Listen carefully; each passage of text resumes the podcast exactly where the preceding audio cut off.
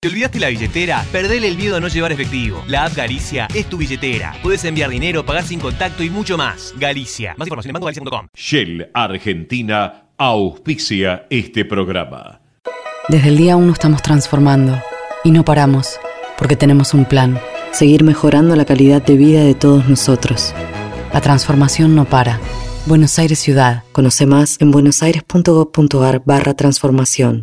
ExxonMobil se encuentra presente en la Argentina desde hace más de 100 años. Actualmente, con más de 2.000 empleados, lleva adelante desarrollos de recursos no convencionales en la provincia de Neuquén, proyectos de exploración costa afuera, un centro de servicios global y programas para el fortalecimiento de las comunidades. ExxonMobil está contribuyendo con el crecimiento del país. ¿Sabías que todos los accidentes por inhalación de monóxido de carbono son evitables? Controla que la llama de tus artefactos sea siempre de color azul. Verifica que las rejillas cuenten con salida al exterior y que las ventilaciones no estén tapadas ni sucias. Y no olvides ventilar los ambientes de tu hogar todos los días. Metrogas, damos calor. Voy es la primera red de estaciones de servicio low cost del país y nació en Junín. Voy es energía accesible, energía posible, energía de calidad. Pasa por Voy en Avenida San Martín y General Paz y carga combustible al mejor precio. Para más información, ingresa a www.boyconenergia.com.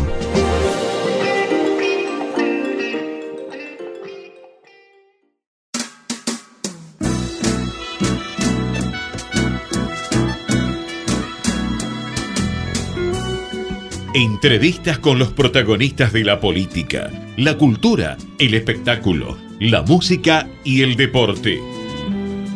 Un diálogo abierto para pensar desde una óptica diferente. Voces y memoria, los martes de 20 a 21 con la conducción de Hernán Dobri.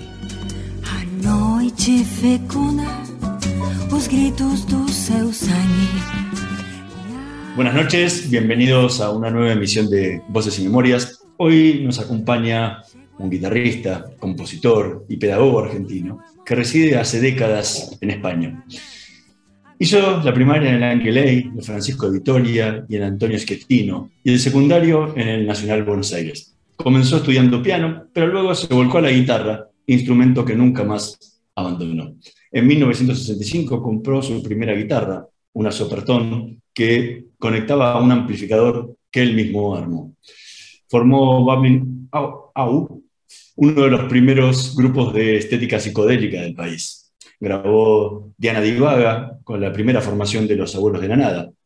Y en el Instituto de Itela, en paralelo, conoció a Javier Martínez, con quien formó Manal, junto a Alejandro Medina, la que se convertiría en una de las bandas fundacionales del rock y el blues en la Argentina.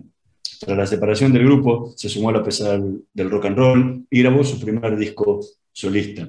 Luego se radicó en Brasil y se, trasladó, a Boston, en los Estados Unidos, para estudiar en el Berklee College of Music. En 1981 volvió a juntarse con sus compañeros de Manal y cuatro años después, tras su regreso a Argentina, formó La Nave, con la cual registró un único disco. En 1989, desde 1989 se encuentra radicado en Madrid, donde dirigió la Escuela de Música Creativa. Presidió la Comisión Pedagógica del European Modern Music Education Network y a su vez lideró los grupos Noches de Blues y Claudio Gavis Cuarteto. Desde 2012 dirige y conduce el programa La Cofradía del Blues en Radio Círculo de Bellas Artes de Madrid. En 2014 se reunió con sus compañeros de Manal tras más de 30 años de separación. Fue considerado por la revista Rolling Stones de la Argentina como el quinto mejor guitarrista de la historia del rock nacional. Entre sus discos se destacan Manal, El León, Reunión, Tontos, Cubero Díaz y La Pesada, Billy Bond y La Pesada Rock and Roll Volumen 4, Alejandro Medina y La Pesada, La Biblia, Claudio Gavis y La Pesada, Claudio Gavis y La Selección, Claudio Gavis Convocatoria, Claudio Gavis en vivo en MJPAB, Cuenta Regresiva, entre otros, entre los que participó también en muchísimos discos de otros músicos. Ha publicado libros como Armonía Funcional y las escalas pentatónicas y sus escalas afines. Hoy nos tomamos un café con Claudio Gavis. Muchísimas gracias por estar hoy con nosotros. igualmente, Hernán, eh, un cafecito con hielo, dadas las circunstancias, porque estamos viviendo, como comentamos eh, fuera de micrófono, bueno, el comienzo de un tórrido eh, verano que todavía no llegó, pero ya, ya está presente eh, madrileño, así que a prepararnos. ¿Qué te pasa cuando rememoras todo esto que, nombré en la introducción y ves todas estas cosas que hiciste eh, en tu carrera?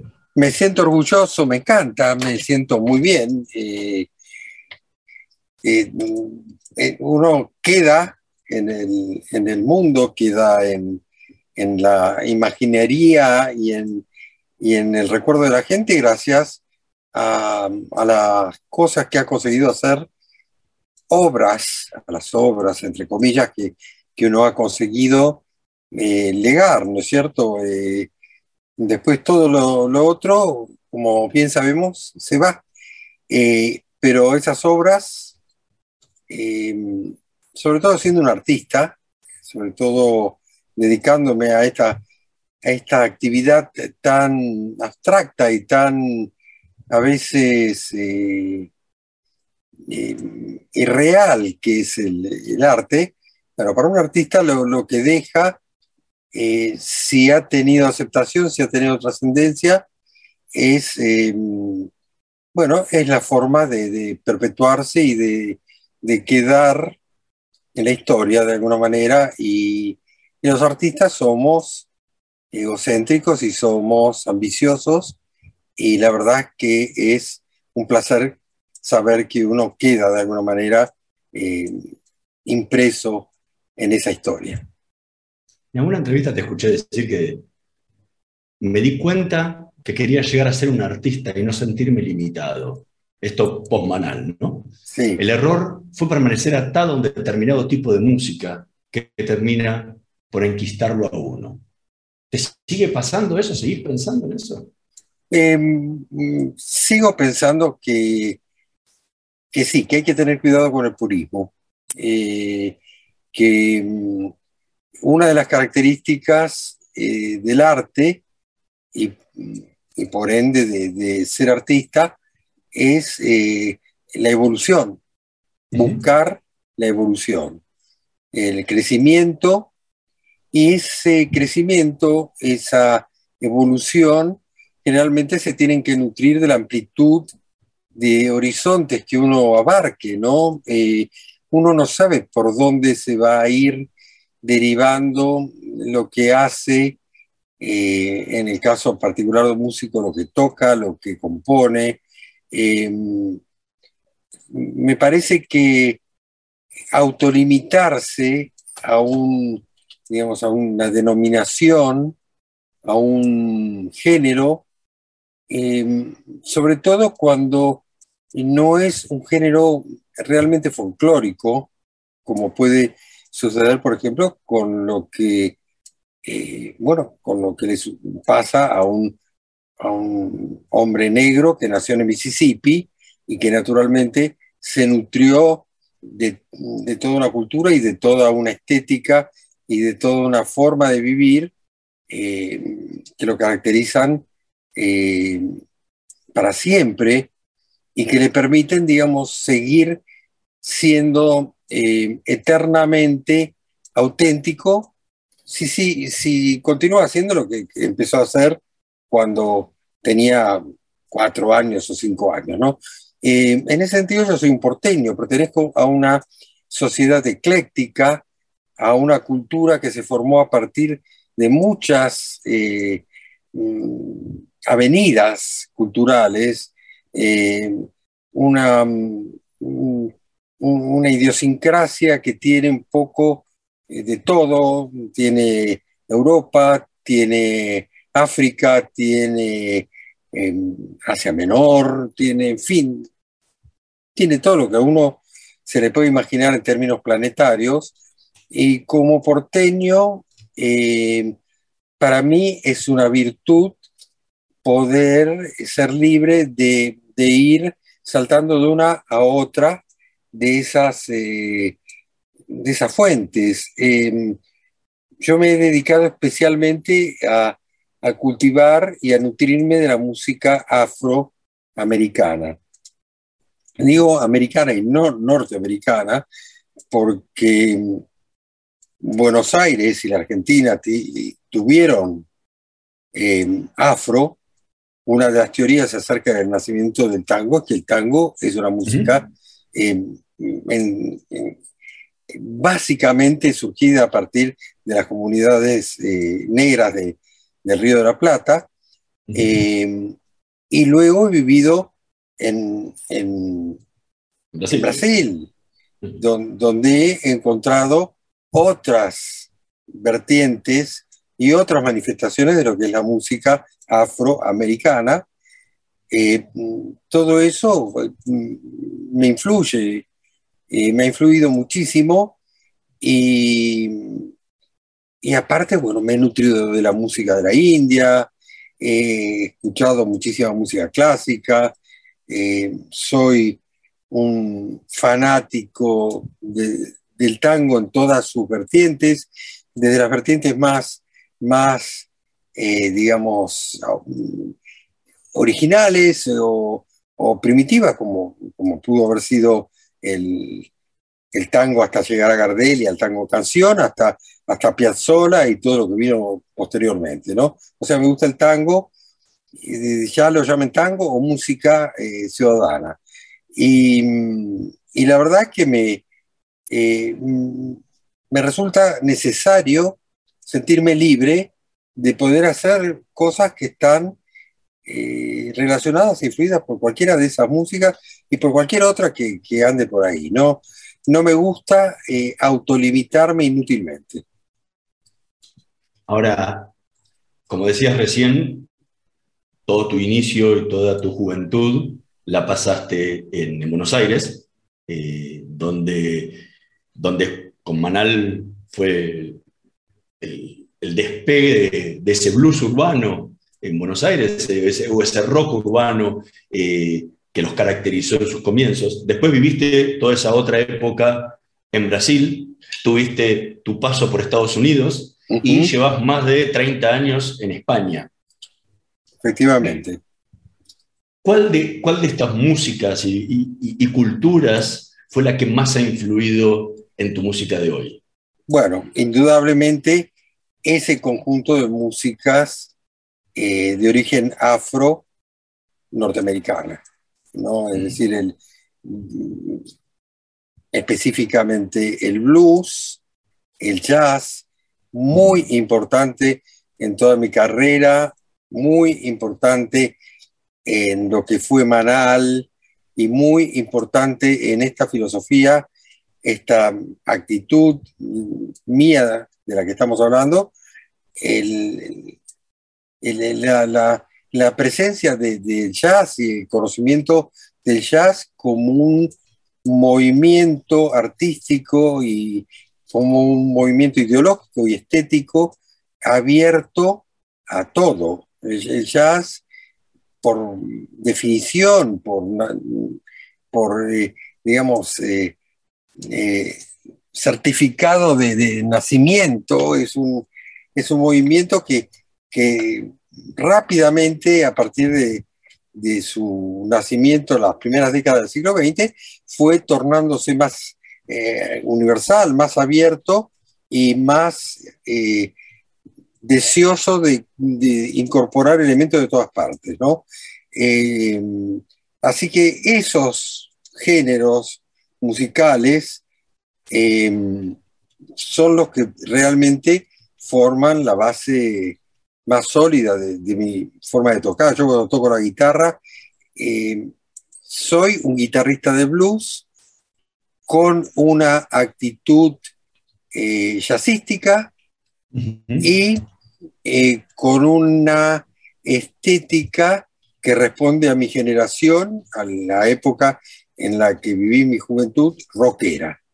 Es decir, ahí están eh, eh, la forma de vivir del rock, la mm, ideología universalizante y fusionante del jazz y la pureza eh, y la síntesis del lenguaje y sentimientos del blues.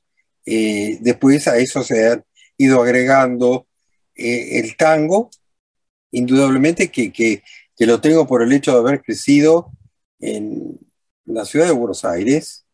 Em, el folclore que siempre me gustó eh, y la música clásica que era, era lo que más escuchaba en mi casa. Eh, pero bueno, eh, yendo a lo concreto, la, la, base, el pilar de, de, mi lenguaje es, ese conjunto de músicas de origen afro-norteamericano. Estamos conversando con Claudio Gavis. Vamos a escuchar el primer tema que eligió para esta noche de Voces y Memorias, Avellaneda Blues, en la versión de Manal.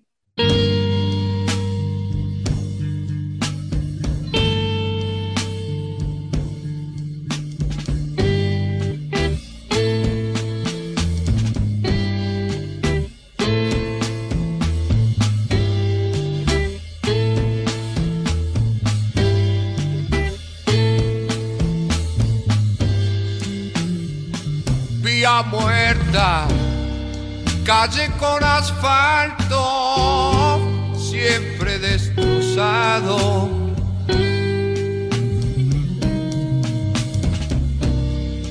Tren de carga,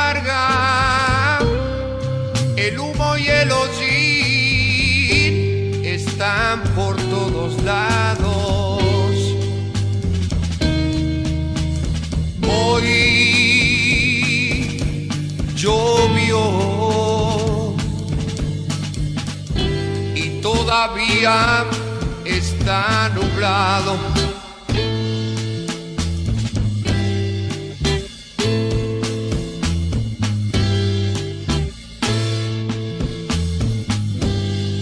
Sur y aceite, barriles en el barro,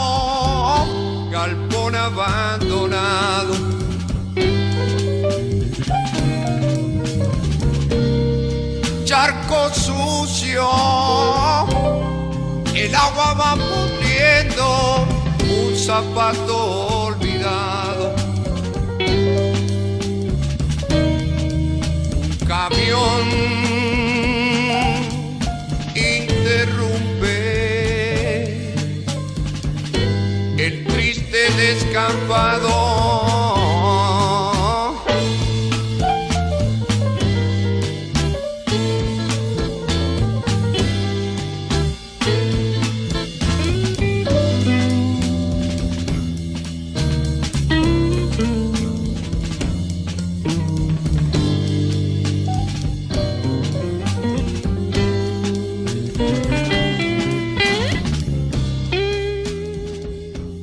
Escuchábamos a Manal tocando su clásico, Avellanedas Blues, tema que eligió Claudio Gavis para esta noche de Voces y Memorias. ¿Por qué este tema? ¿Por qué este himno ya no es un tema? Bueno, Avellanedas Blues tiene varias características que lo hacen especialmente eh, importante para mí, ¿no? En primer lugar, eh, es un retrato de un área del, suburbio porteño que, a lo largo de toda mi vida ha constituido una fuente de inspiración eh, fundamental, importantísima, porque soy un enamorado de los trenes, Avellaneda era el, en su momento fue el complejo ferroviario más importante de la Argentina en conjunto. Eh, eh, estoy enamorado de los puertos. El Riachuelo fue el puerto original de Buenos Aires y, y, durante toda mi infancia, adolescencia y un poco más llegué a conocerlo y vivirlo como puerto, como, como una zona de, de, atraque de, barcos y de, y de actividad portuaria, ¿no? Cosa que ya no tiene más. Em, Avellaneda tiene ese, em, ese color industrial que también me apasiona, las fábricas, esas siluetas eh, industriales, ese ambiente tan característico del final del siglo XIX y comienzo del siglo XX, eh, que por alguna razón me cautiva enormemente. Eh, es decir, yo tenía que componer un tema para Avellaneda. Compuse varios. Pero la otra de las características y, cosas importantes que tiene Avellaneda Blues para mí es que fue el único grupo compuesto mm, por dos manal, eh, ¿no? dos miembros del grupo, porque, bueno, el, el, grueso, casi todos los otros temas eran eh, compuestos por Javier Martínez, que era el que en aquella época, ya teniendo además tres años más que nosotros, en, en aquellos años, y lo sigue teniendo, eh, felizmente, eh, bueno, había vivido una, etapa de, generación creativa extraordinaria, así que fue por esos años que compuso una docena de temas insuperables. Y Avellaneda Blues es el único tema que compusieron, como te decía, dos miembros del trío, Javier y yo, en una auténtica eh, colaboración, en una auténtica eh, unión de, de, actitud creativa. Eh, entonces tiene un, un, colorido, tiene un, un, contenido en general que no es el mismo de, todo el resto de los temas de Manal, porque en general eh, una, una, de las cosas que ha, tenido mucha importancia, eh, que tiene mucha relevancia en toda la, composición eh, de temas de Javier Martínez, es que él, eh, él eh, suele hablar en primera persona y suele hablar de él mismo o de visiones de, que él tiene del resto del mundo, pero que, son muy particulares, muy personales. Em, Avellaneda Blues habla de un, paisajista, habla de un paisaje. Em, em, estoy tratando de recordar, pero en ningún momento recuerdo que se mencione la palabra yo. ¿No? Es, es una pintura en la cual se sabe que está el artista eh, con su paleta y sus pinceles realizándola y que le está dando vida y que es su visión de las cosas, pero el, el protagonista es el paisaje y los protagonistas son la gente que puebla esos paisajes, ¿no? Em, eso diferencia a Avellaneda Blue del resto de los temas de Banal, me parece. Por supuesto que esta es mi, mi visión personal del tema. Em, y luego Avellaneda Blues tiene una tercera característica importante y es su em, bueno, su estética de jazz es un tema eh, claramente eh, volcado hacia una sonoridad y una forma de tocar y de sentir la música propia de jazz. Es eh, quizás el tema más jazzístico del trío Manal y eso me gusta mucho, eso me gusta mucho. ¿Y qué te pasa hoy cuando la escuchas tantas décadas después? Me encanta, me encanta, me parece insuperable. Me parece insuperable tanto desde el punto de vista de la interpretación colectiva del tema, es decir, lo que logramos en conjunto, el, es decir, la evidencia que transmite ese tema de conjunción, de, mm, de estar los tres en el mismo, la misma sintonía, en el mismo sentimiento, eh, como en, en, la, en el logro individual de cada uno de lo que tocó. Yo lo que toqué en Avellaneda Blues no lo puedo repetir.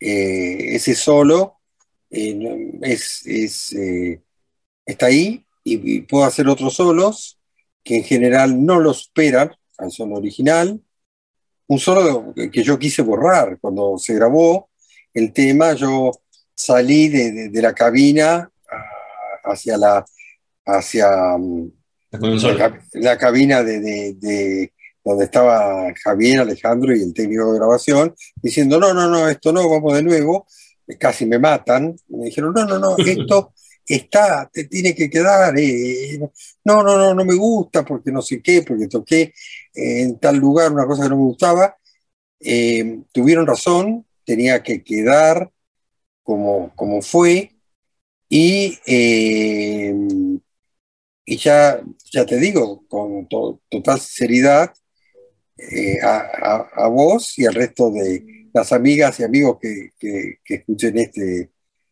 reportaje, eh, nunca he podido superar, tocando Bellanada Blues, lo que hice en, ese primer, en esa primera grabación, en ese momento de mi carrera.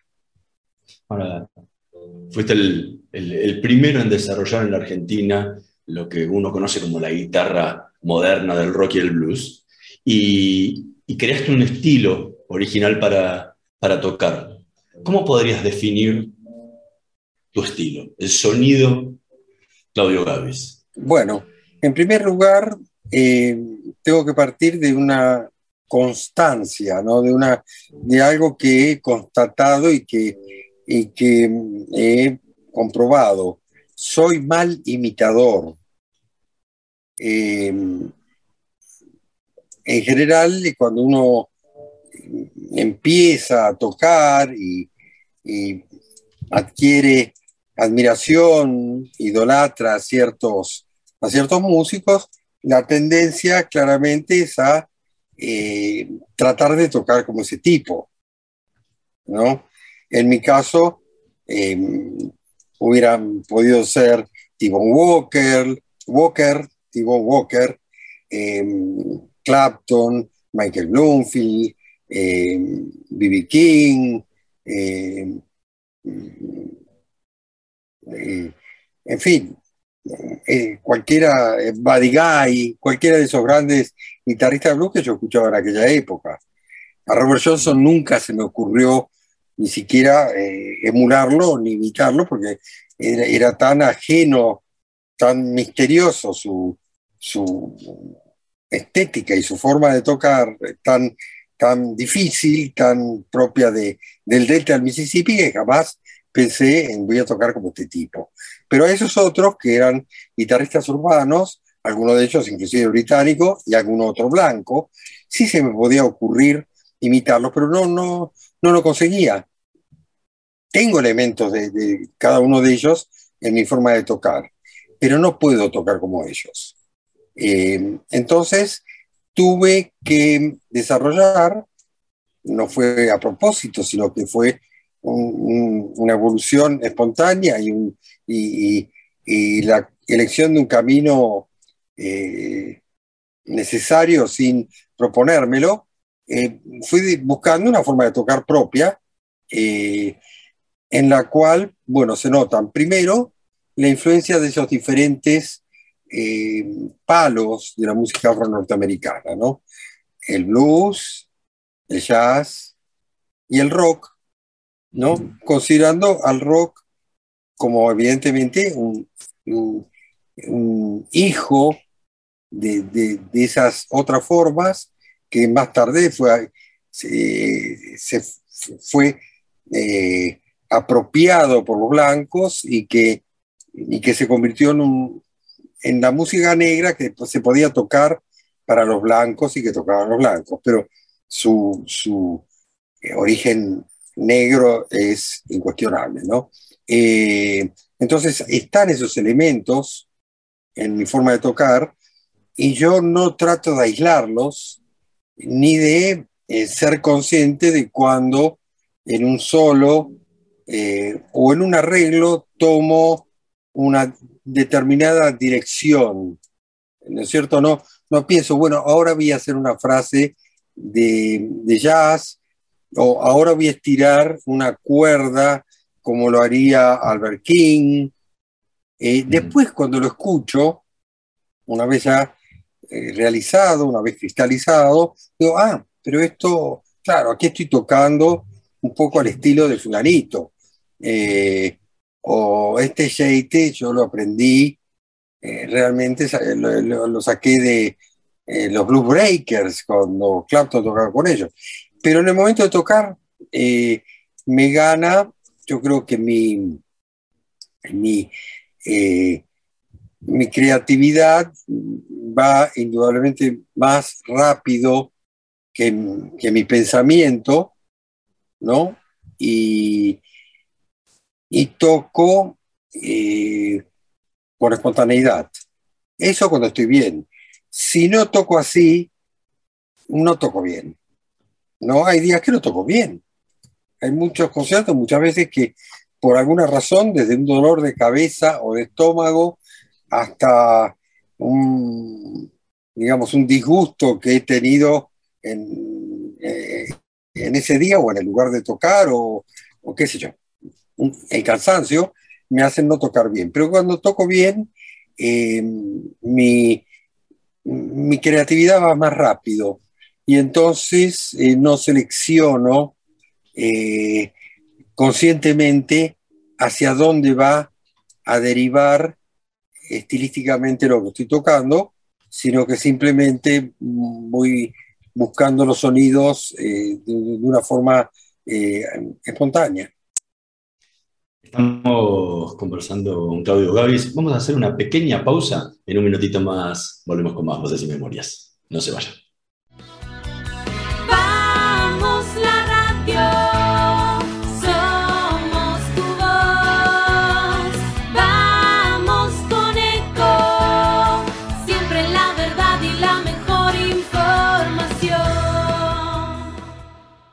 Estamos llenos de historias verticales. Gira tu celular. En Catamarca tenés algo distinto para contar. Gira, gira, no te pierdas de nada. Vení a contar una historia distinta.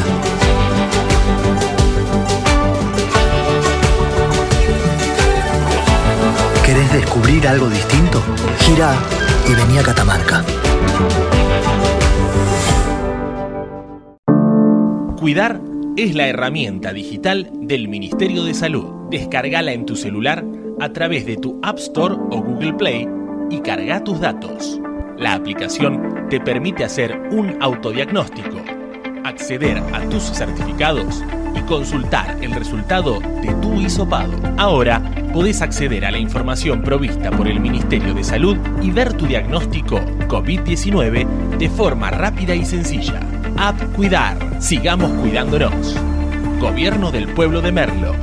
Intendencia Menéndez. Informate en ecomedios.com. Seguinos en Twitter.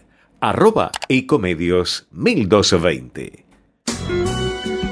Voces y memoria. Una hora con los protagonistas de la política, la cultura, el espectáculo, la música y el deporte para pensar desde una óptica diferente.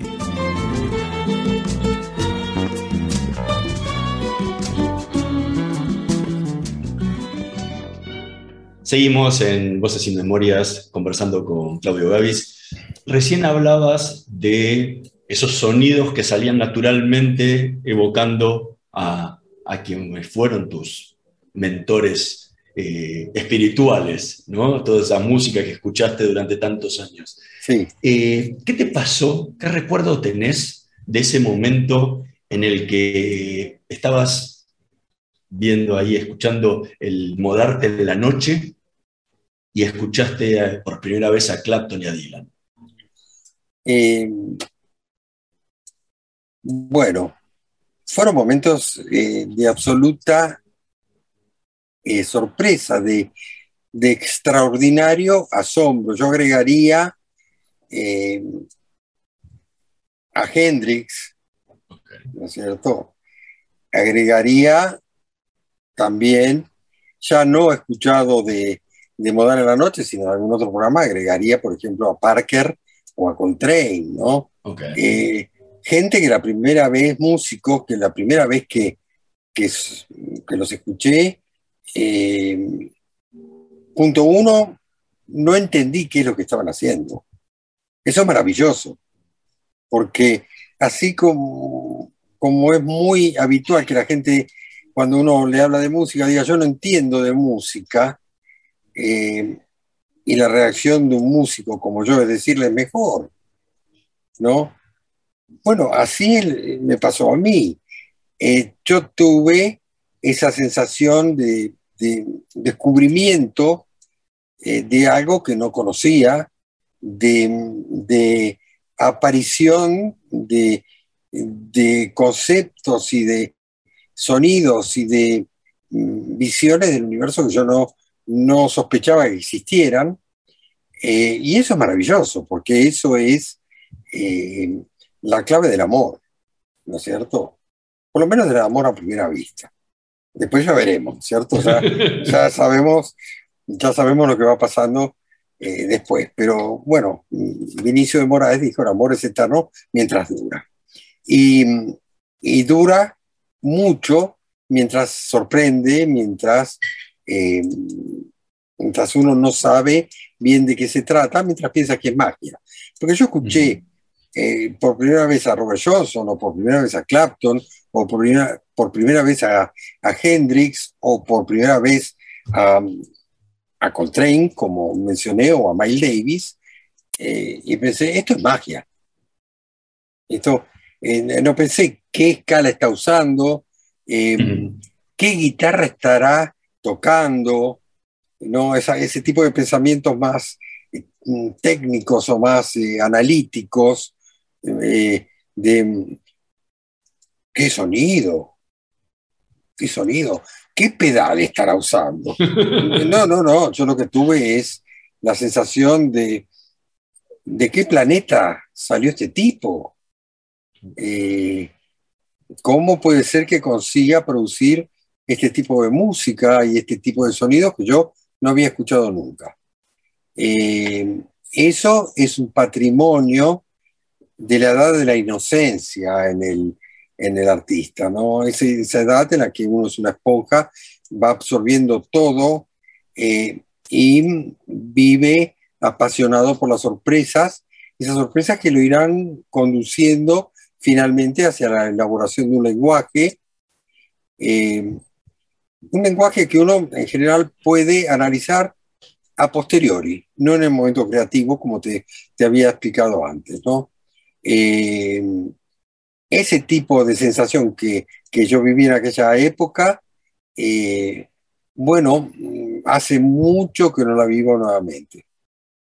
En el paralelo con eso, en los 60, te, te criaste también con toda esa filosofía de Jacques Kerouac, donde la música y el sentir de la música era la posibilidad de ayudar a transformar el mundo, ¿no? Esa, las utopías de finales de los 60 eh, y comienzo de los 70, y que en alguna entrevista te escuché decir que, bueno, que esa fue una de las razones por la que, por la que te hiciste músico. Sin ninguna duda. Muchísimas décadas después de todo eso y después de que muchas de todas esas eh, eso que se pensaba en esa época, el flower power y todo ha cambiado tanto. ¿Por qué sos músico hoy? Por la misma razón. Yo sigo pensando y, lo analizaría desde un punto de vista más amplio, ¿no? ¿Por qué soy artista? No simplemente porque soy músico, porque en general yo trato de que mi obra tenga las cualidades de lo que consideramos arte, ¿no? Eh, yo sigo pensando que el arte es el vehículo, la herramienta eh, imprescindible para poder cambiar el mundo. Al mundo hay que cambiarlo, de eso estamos todos de acuerdo, ¿no? Eh, hasta, hasta los políticos más crueles y los banqueros más detestables saben que el mundo tiene que cambiar ellos no querrán o harán todo lo posible para que no suceda, pero mm, la humanidad sabe que si no cambiamos estamos fritos. Eh, y yo pienso que, dentro de todo el contexto de las, mm, de las cosas que puede crear y hacer eh, la humanidad en su conjunto, y los artistas en particular, el arte es la herramienta más eficaz eh, y más probadamente útil para que cambien los tiempos, para que se altere el, rumbo que, que, sigue la civilización. Eh, tenemos muchísimas pruebas eh, a lo largo de la historia, no necesito mencionar más que el Renacimiento. El Renacimiento fue un movimiento básicamente de pensamiento y, de y creativo que sin embargo sirvió para cambiar el mundo. Eh, así que yo sigo haciendo lo que hago y siendo lo que soy porque sigo pensando que de alguna manera aún, mm, o mejor dicho, todavía puedo colaborar un poco con ese cambio imprescindible que debe suceder. Y hoy que después de tantos años de, artista, ¿qué sentís cuando tenés una guitarra en la mano, te paras en el escenario a tocar? Siento que estoy haciendo lo que elegí felizmente hacer y que es uno de los mejores momentos. Yo soy mucho mejor cuando estoy en esa situación, en la situación de un tipo con la guitarra en la mano y encima de un escenario, que cuando estoy abajo. Y lo digo globalmente, Em, estoy eh, haciendo una cosa em, más buena, más bonita que lo que hago abajo del escenario. Estoy llegando a, mucha gente, estoy eh, soltando cosas que normalmente em, he tenido que desarrollar, que son las imprescindibles para adaptarse a la vida civilizada, ¿no? En la vida civilizada uno tiene que aprender que no es una virtud decir lo que piensa, sino que la virtud es pensar lo que uno va a decir. Bueno, cuando yo estoy tocando, eh, no pienso lo que voy a tocar. Ya lo expliqué antes. Toco.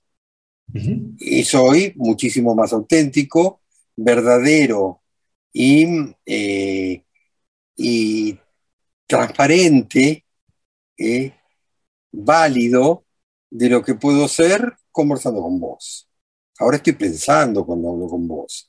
Y cuando toco, siento y, sucede dentro de mi, de mi mente o de mi corazón o de lo que fuere, un fenómeno de, que, que es tan natural como eh, el, el, movimiento involuntario de ese músculo que es el corazón, ¿no es cierto? Yo, en mis manos se convierten en algo que, que, supera el, control, el control así mecánico, el control motriz. Eh, soy mejor.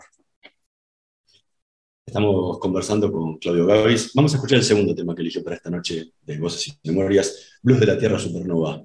Eh, que forma parte de uno de sus alumnos solistas.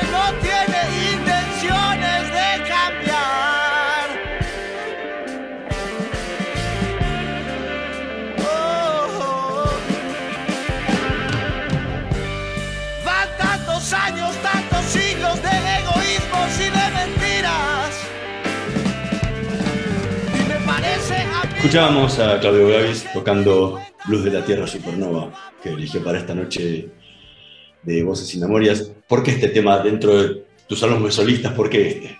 Bueno, porque es un tema que desgraciadamente eh, se ha mantenido eh, vigente, actual. Es una letra que, se, que la, compuse, la escribí en el año 1972 o 73, 73 eh, más precisamente.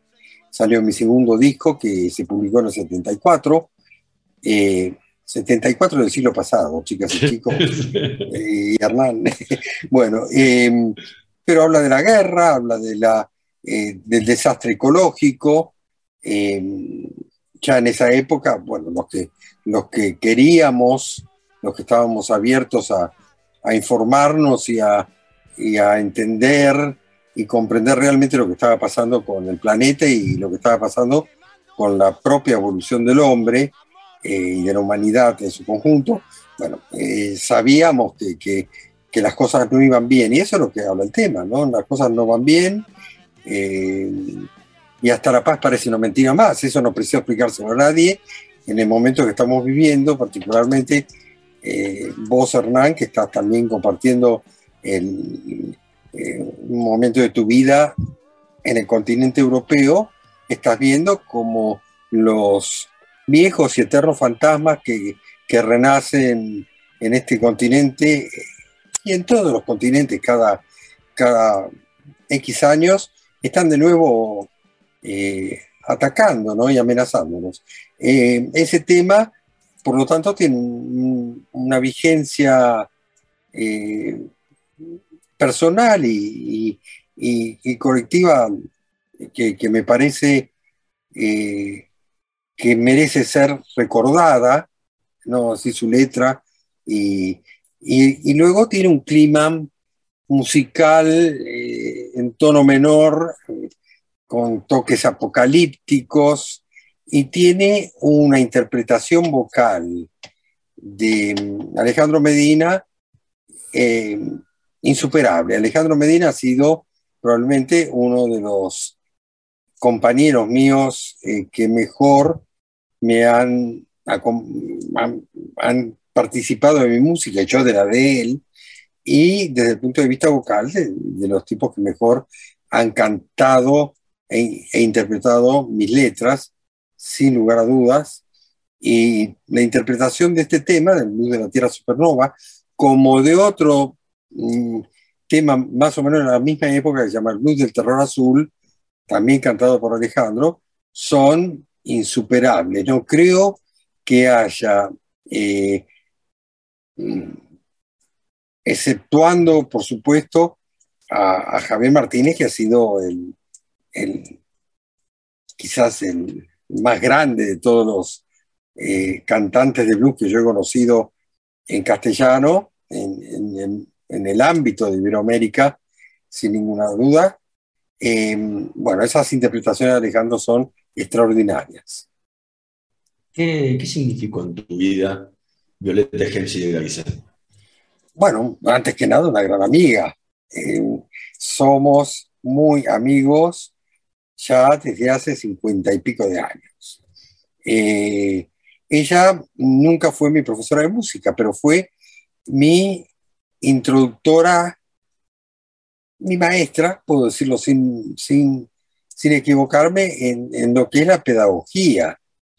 Y fue ella la que me impulsó desde que la conocí, hace ya te digo, unos 52 años o algo así, eh, la que me mm, alentó a, a, aprender más eh, sobre la enseñanza por ende aprender más sobre la, música, ¿no?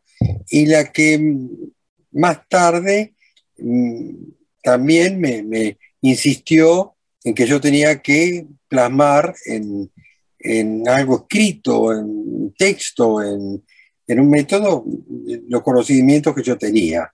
Eh, yo podría decir sin equivocarme que mm, gracias a Violeta yo me atreví a, la tarea eh, insensata de, de producir un método de armonía a los 51 años de edad. Yo tenía esa edad cuando empecé a escribirlo. Em, fue en el año 2000 cuando el, la editorial Ricordi, ahora se llama Melos, me lo encargó porque hacía 28 años que lo venía encargando a diferentes grandes figuras de, de, de la, teoría musical argentina que nunca eh, lograron terminar con el proyecto y ya cansados eh, llegaron a mí a través de un, gran amigo mío, Jorge Seno, que ya había escrito un par de libros para Ricordi, eh, llegaron y me dijeron si me atrevía a hacer eso. Yo, ya te digo, de, con una actitud absolutamente insensata, creyendo que era un chiste, le dije que sí, que iba a tardar un año y medio, tardé seis en concretar, en entregar el libro terminado. Eh, ¿Por fue una insensatez? Porque mm, en general un libro de armonía es como un tratado, eh, digamos, de, de, porte mayor sobre una materia, en este caso sobre la armonía musical, eh, que tiene que escribirle un tipo con muchísima experiencia y ya con, con un escudo autoprotector eh, muy bien eh, establecido contra las críticas y las opiniones de los demás, ¿no? Porque es, un, es una materia eh, muy pasible de ser criticada y de, sufrir embates ya, ya vengan de gente que tiene razón criticando algún punto de vista o de gente que se muere de envidia porque uno ha conseguido hacer un, libro así, ¿no? Porque es un libro realmente que marca el final de la carrera, en muchos casos, de, grandes eh, estudiosos y grandes compositores de, de la música clásica. Yo fui insensato, me dejé llevar por la pasión, tuve que estudiar mucho, tuve que aprender un montón de cosas que no sabía para ponerme a la altura de lo que era una eh, tarea de esas características. Em, y creo que lo hice bastante bien porque acerté con el enfoque. El enfoque fue eh, acordarme de cómo yo eh, vivía la teoría musical y, las, y el conocimiento sobre los misterios esotéricos de la música em, cuando empecé cuando no tenía ninguna formación teórica. Recuerdo que una vez acompañé a un gran amigo mío, compañero eh, de, mi primer grupo, de Babli No, eh, Emilio Cauderer, que era el pianista de ese grupo, hoy día es un gran compositor de música de películas, ha hecho cosas de campanela, cosas de, un montón de, grandes eh, cineastas argentinos. Eh, y no solamente argentinos. Acompañé a Emilio, que en esa época estudiaba eh, armonía con uno de los grandes maestros de la armonía contemporánea que había en Buenos Aires, eh, Jacobo Fischer. lo acompañé en una clase, no entendí nada, por supuesto, em, y cuando salíamos de la clase, yo le, pregunté a, a Emilio, Emilio, ¿qué es un acorde? Y Emilio, en lugar de decirme, mira, son eh, tres notas en adelante que suenan simultáneas, me dijo, ah, ese es el gran misterio. ¿No? Yo no me atreví a preguntarle más nada y creo que no volví a preguntar lo que era un acorde hasta que muchos años más después estuve en Berkeley. Eh, Emilio lo hizo eh, casi en broma, me, dio esa respuesta y no se dio cuenta de, lo grave que había sido para mí lo que me decía, ¿no? Él me, lo dijo inocentemente. Eh, eh, pero mm, verdaderamente, y volviendo a Violeta, fue Violeta la que me introdujo finalmente en los años ya a partir de 1970, que fue cuando yo la conocí, ella dirigía eh, la, el departamento musical de una escuela eh, privada de Buenos Aires, la Escuela del Sol, donde estudiaba eh, la hija de mi esposa, y Violeta supo que, que Florencia, mi, mi hijastra, mi hija, era, era eso, eh, y dijo, quiero conocer a Claudio Gavis. Em, a los dos, tres días la encontré, hicimos una cita, la fui a buscar a la Escuela del Sol, y en el coche ella me llevó a su casa, vivía en Villurquiza, y en el camino me dijo, yo soy una de las pedagogas más, eh, digamos, eh, eh, respetadas en este momento dentro del mundo de, la música erudita, pero yo estoy consciente de que la música en esta época, en este momento, la música importante está en la calle. Entonces quiero conocerte, quiero conocer lo que, lo que haces y quiero conocer cómo lo haces y que me cuentes todo lo que puedas sobre eso. Así, así, empezó, así empezó nuestra mm, relación. Em, yo efectivamente le mostré a ella y a la gente a la, a la que ella enseñaba eh, la visión que yo tenía como como un lego, como un, como un, digamos, no académico y alguien que autodidacta de, lo que estaba haciendo, tocando el piano, tocando la guitarra, contándoles cómo asociaba o no los acordes y, las melodías, y ella, eh, en compensación, en cada clase que, yo daba para el seminario que ella, que ella eh, eh, realizaba, eh, ella después me hacía una, sesión en la cual me iba introduciendo en, las herramientas de la pedagogía y me iba formando como profesor. Y, creo que le debo eh, casi todo a Violeta en ese sentido y, y, que le debo el impulso que me dio para producir esos libros que, más tarde, eh, muchos años más tarde, conseguí escribir. Claudio Gavis, muchísimas gracias por habernos acompañado esta noche en Voces y Memorias. Fue realmente un placer el haber podido conversar contigo y, un gran honor el poder tenerte en el programa.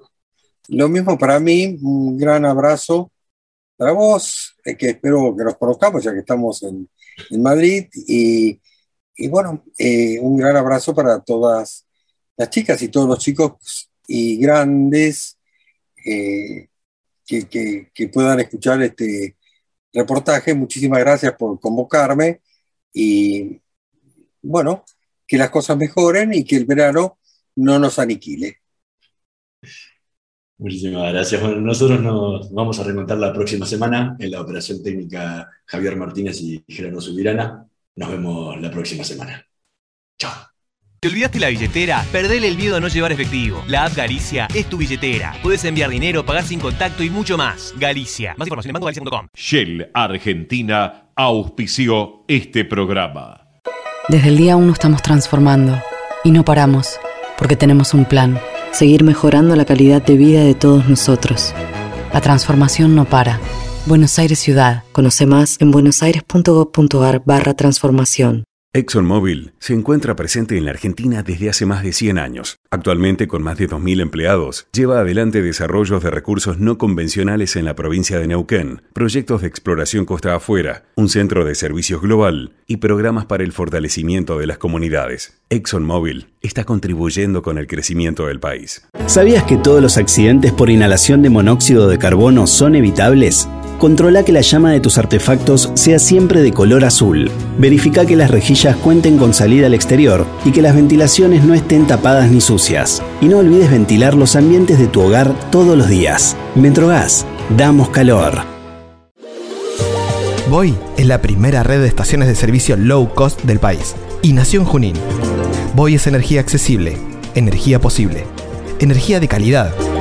Pasa por Voy en Avenida San Martín y General Paz y carga combustible al mejor precio. Para más información, ingresa a www.boyconenergia.com.